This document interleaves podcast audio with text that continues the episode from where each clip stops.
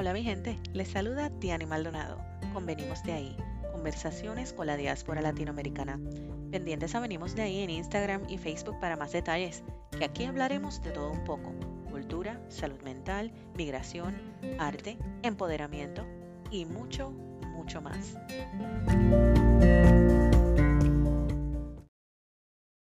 En el episodio de hoy continuamos con el tema de exponer en público o public speaking. Esta vez les traigo unos consejos o tips un poco más técnicos que también me han ayudado muchísimo respecto al tema. Empecemos. Número 1. Aprender a respirar correctamente. Cuando me ponía nerviosa, la gente a mi alrededor me decía, respira. Y sí, es parte primordial para poder hablar en público efectivamente. Pero nunca me dijeron cómo respirar. En junio de este año, me inscribí en un seminario de tres días con Roger Love. Roger Love es un coach de voz que ha entrenado artistas como Bradley Cooper y Reese Witherspoon, entre otros. Aparte de haber pasado una experiencia inolvidable en el seminario, Roger nos enseñó que hay maneras correctas e incorrectas de respirar, especialmente cuando deseamos que nuestra, nuestra voz se proyecte y sea recibida de la mejor manera. No sé tú, pero yo recuerdo ver películas de suspenso donde se notaba a leguas que la chica estaba nerviosa porque la respiración se veía en el pecho, subiendo los hombros. Yo no me había dado cuenta que respiraba así cuando estaba nerviosa y yo trataba de controlar mis nervios antes de exponer. Por lo que enfocarme en respirar no ayudaba para nada. Entonces, ¿cuál es la manera correcta de respirar? Especialmente si la intención es hablar con seguridad y controlar los nervios? La respuesta es respirar con el diafragma. ¿Qué es el diafragma?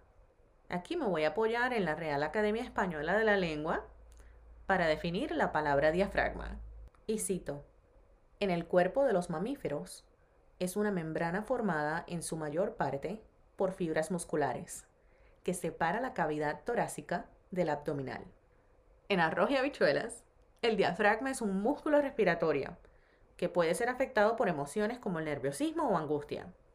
Por eso, cuando estamos ansiosos, es importante respirar intencionalmente, usando el estómago como guía. Ojo, no soy médico ni coach de voz, solo comparto mi experiencia y lo que he aprendido leyendo en seminarios y viendo videos. Hagamos un ejercicio. Pon la mano derecha en tu pecho y la izquierda en la boca del estómago. Ahora imagina que tu estómago es un globo que quieres inflar con aire mientras inhalas. Ahora exhala y ve desinflando el globo poco a poco. Una vez más. Pero en esta ocasión di respiro con intención mientras exhalas. Uno, dos y tres. Respiro con intención. Toma muchísima práctica, pero darme cuenta que estaba respirando mal fue transformador para mí. El segundo tip es más psicológico que nada, pero ahí va. Hablar en público o public speaking lo hacemos todos o casi todos los días, ¿sí? Mi público audiencia pueden ser miles de personas, como también puede ser una o dos personas. Entonces saber que hablar en público es algo común también me ha ayudado mucho. El tercer consejo es conocer el tema o material que vas a presentar. Yo hago diapositivas y luego cuando me preparo para la presentación trato de no leer la diapositiva y solo enfocarme en resumir los puntos que quiero abordar.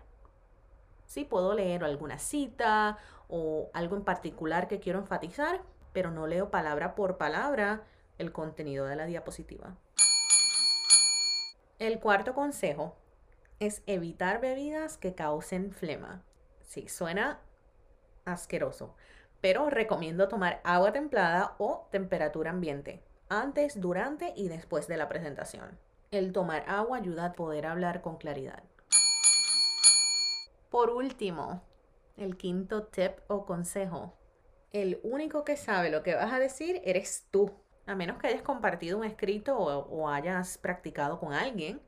Si eres de esos que se memorizan lo que van a decir, Olvidar una palabra no es el fin del mundo. Aunque mi experiencia, cuando intentaba memorizarme las presentaciones palabra por palabra, terminaba sonando poco natural y si se me olvidaba alguna palabra, perdí el hilo, así que no lo recomiendo. Esto ha sido todo por hoy. Les agradezco muchísimo que me sintonicen, que me escuchen, que me dejen sus comentarios, que me envíen mensajitos privados diciéndome que han escuchado los episodios. No saben lo mucho que significa para mí. Les envío un fuerte abrazo y un beso. Los quiero. Y así concluye otro episodio más de Venimos de ahí, conversaciones con la diáspora latinoamericana. Síguenos en Twitter, Facebook e Instagram y suscríbete al programa para que así no te pierdas ningún episodio. Todos los domingos venimos de ahí. Conversaciones con la diáspora. Hasta la próxima.